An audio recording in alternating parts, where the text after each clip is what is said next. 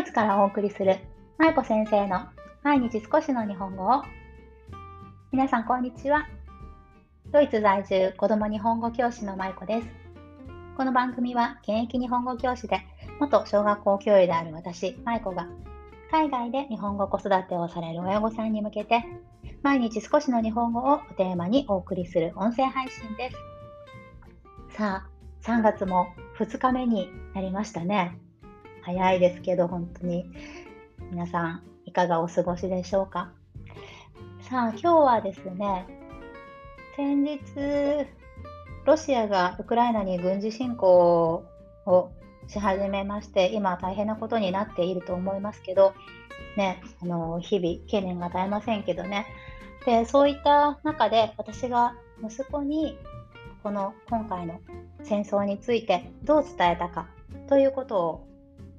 忘れないように自分のためにちょっとまとめておこうかなと思ったのでお話ししていきたいと思います。皆さんは今回のことをお子さんに伝えましたか？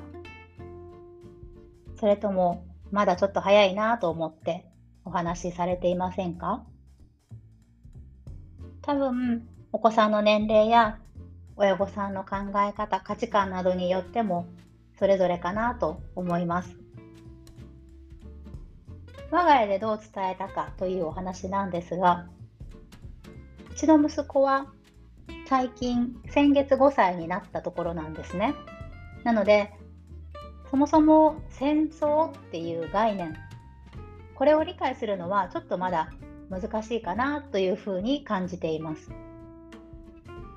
じゃあ我が家ではどう話をしたかということなんですが、どういうふうな話をしたかをちょっとエピソードでお話しさせていただきます。ちょうどこのウクライナへの軍事侵攻が始まった時に、夫と私がね、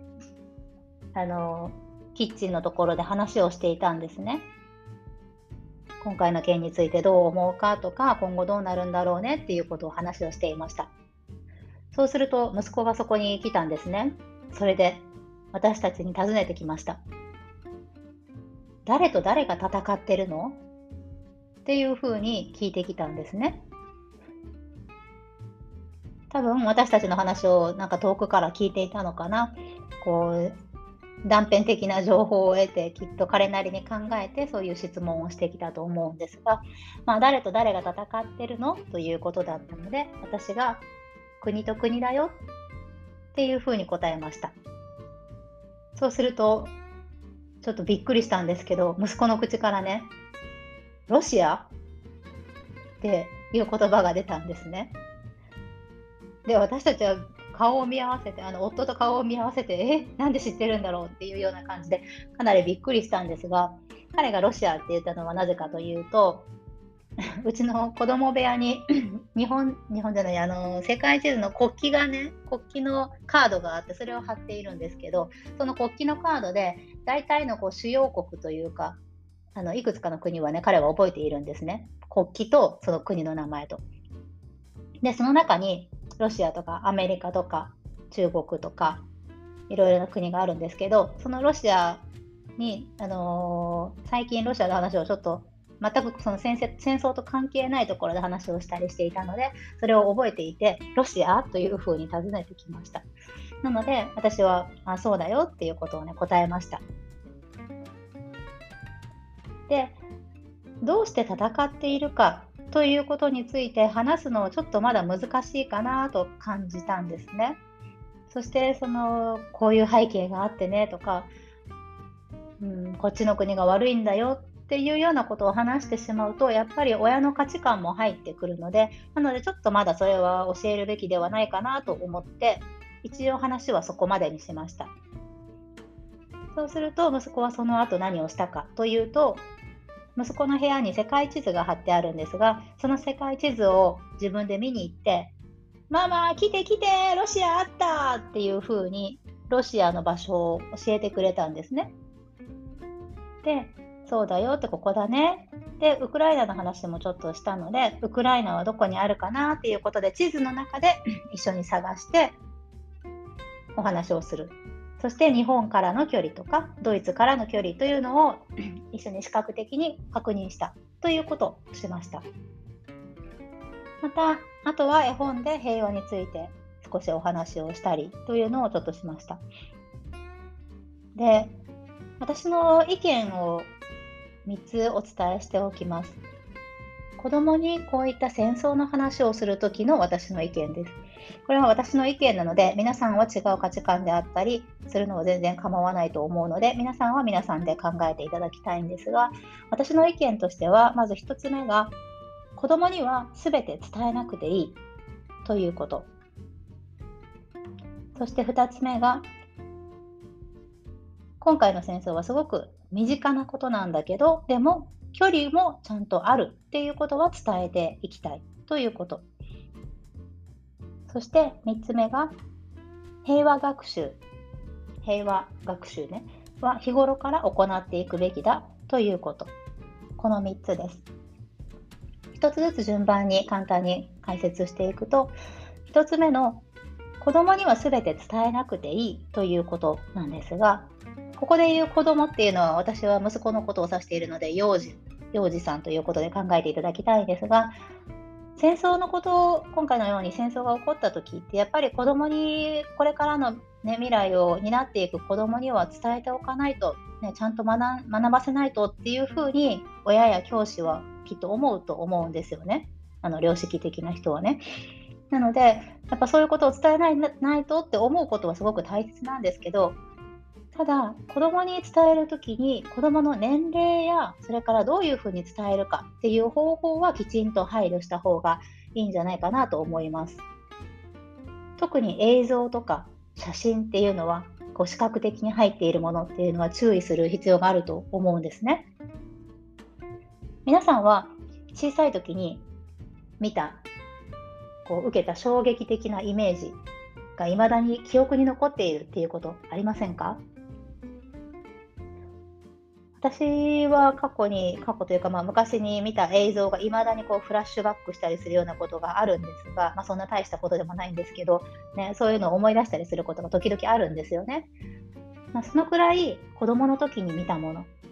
子供の時の記憶っていうのは何十年も何十年経っても忘れられない記憶になったりすることがありますよね。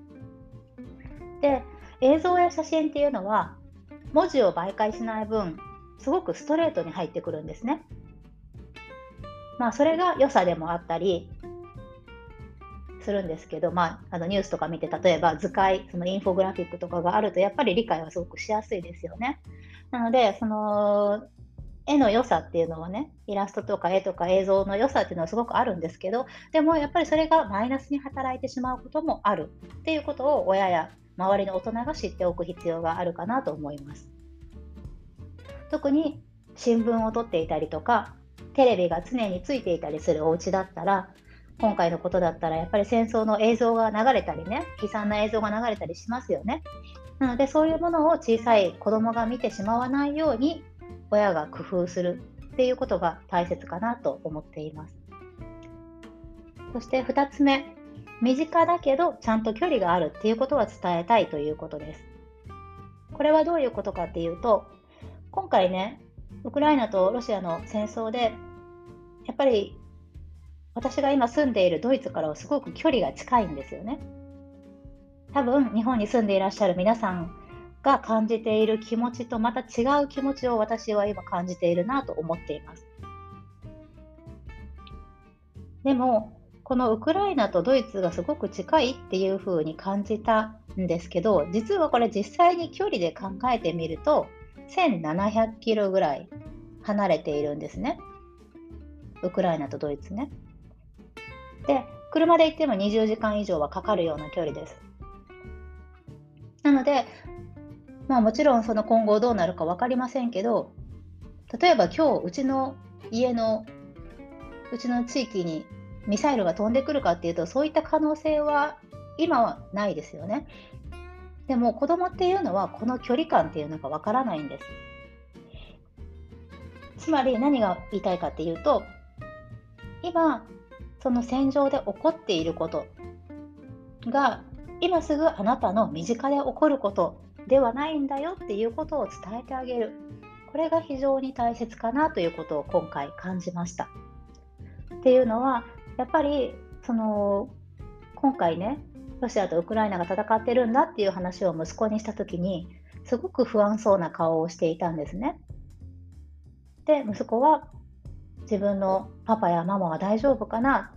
自分もそういうところにそういうことに巻き込まれるんじゃないかなっていう不安を感じていました。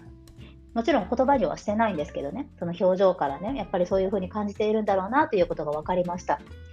なので、日本から考える、日本から見る今回の戦争、日本の人たちから見る戦争よりはやっぱりドイツに住んでる私たちはそれをより身近に感じているとは思うんですけどでも身近は身近だけどそこにはちゃんと今は距離があるんだよあなたのすぐ目の前で起こっていることじゃないからねっていうことを伝えてあげることやっぱりこれはすごく必要だなと思うんですね。特に繊細なお子さんとかねやっぱりこう感情がこう揺さぶられるお子さんもいますので、なので、がむしゃらに何でもかんでも伝えればいいというものではないと思っています。なので、きちんと距離があるんだよということもね、しっかり伝えていきたいなと思います。そして3つ目ですが、平和学習は日頃から行っていくべきということです。で、私の中では、これは私の価値観ですが、私の中では戦争この平和っていうことについて触れるのにはきちっと段階を踏んでから段階を踏みながら教えていくことが必要かなと思うんですよねと私は思っています。で幼児さんっていうのはさっきもお話ししたようにやっぱりちょっとこう記憶に残りやすかったり、ね、映像をこうストレートに受け取ってしまったりするので少し柔らかい方法簡単な方法というかあまり衝撃ショックが大きくないような方法で少しずつ例えば絵本とかを使って平和について一緒に考えていくとか日頃親御さんと話をする中でいいこと悪いことこういうことをしたらダメだよねっていうことをやり取りの中から、ね、話し合っていくっていうことがいいかなと思います。そして小学校になって、小学校特に中学年以上ぐらいになってきたら、まあ、戦争とは何かっていうことがね、だんだん分かってくると思うんですよね。なので、まあ、そうだったら家族と直接戦争についての話をしたりとか、ニュースについて、簡単なニュースからね、触れていくとかいうことができるかなと思います。そして中学生以上になると、今度は体験学習をどんどん入れて行かれると、行かれると、というか私がね、行くといいんじゃないかなと思っています。特に一時帰国の時にね、広島の平和記念資料館に訪れを訪れたりとか、あの長崎の原爆資料館とかね、に連れて行ったりとか、また戦争体験者の話を聞くような機会を設けたりとか、ね、そういうことを通して平和学習を進めていきたいなと、今のところ考えていきます。今回の戦争が起こったから話をするんじゃなくってやっぱり普段から行っていくこともちろんその平和学習を今からしますよとかいう感じじゃなくてね普段の生活の中から関連づけて教えることができることってたくさんあると思うんですよね。なので、やっぱり親がそういう風なマインドを持っておくっていうことが大切かなと思っています。で、まあ、今回の結論としては、まあ、戦争もあと先日お話しした性教育もそうですけど、すべては、まあ、人権学習から始まるかなと思うんですよね。相手の気持ちを想像して、今この人はどう感じてるかなっていうことを小さい時から感じられるようにする。相手を思いやる気持ちっていうのを育てていくっていうことがとっても大切だと思うんですよね。例えば今自分がこの子を叩いたらこの子は痛いだろうな。そういうふうに想像をしてみる。こういう想像力をしっかり身につけさせておくことが大切です。で、まあ、そういうふうに一人一人がちゃんと想像力を持って相手のことを考えて行動できるようになるときっとこういう戦争って起こらないと思うんですよね。今自分がこの人を傷つけてしまったらこの人の家族は悲しむだろうな。そういうことを想像できるかできないかってすごく大きいと思うんです。なので今私にできることとしては息子にちゃんと相手の気持ちを考えるように普段から声をかけていくこと。もし自分だったらどう感じる？っていうことを常に問いかけるようにしています。まあ、そういうことをねみんなみんながこうやっていくことで少しでも優しい世界になればいいなと願っています。はい。ということで今日は私が息子に戦争をどう伝えたかというお話をさせていただきました。ちょっといろいろと考えながらすいません、話したので長くなっちゃいましたが、最後までお聞きいただいた方、ありがとうございます。さあ、そんなわけで、明日は木曜日、ほっこり会、違う違う、間違えた。えっ、ー、と、ほらほら、子供向け配信の日ですね。はい。まあ、お楽しみに、明日、お子さんとよかったら一緒に聞いてください。では、今日も最後までお聴きいただきありがとうございました。まいこ先生の毎日少しの日本語を引き続き一緒に頑張っていきましょう。ほなまたね。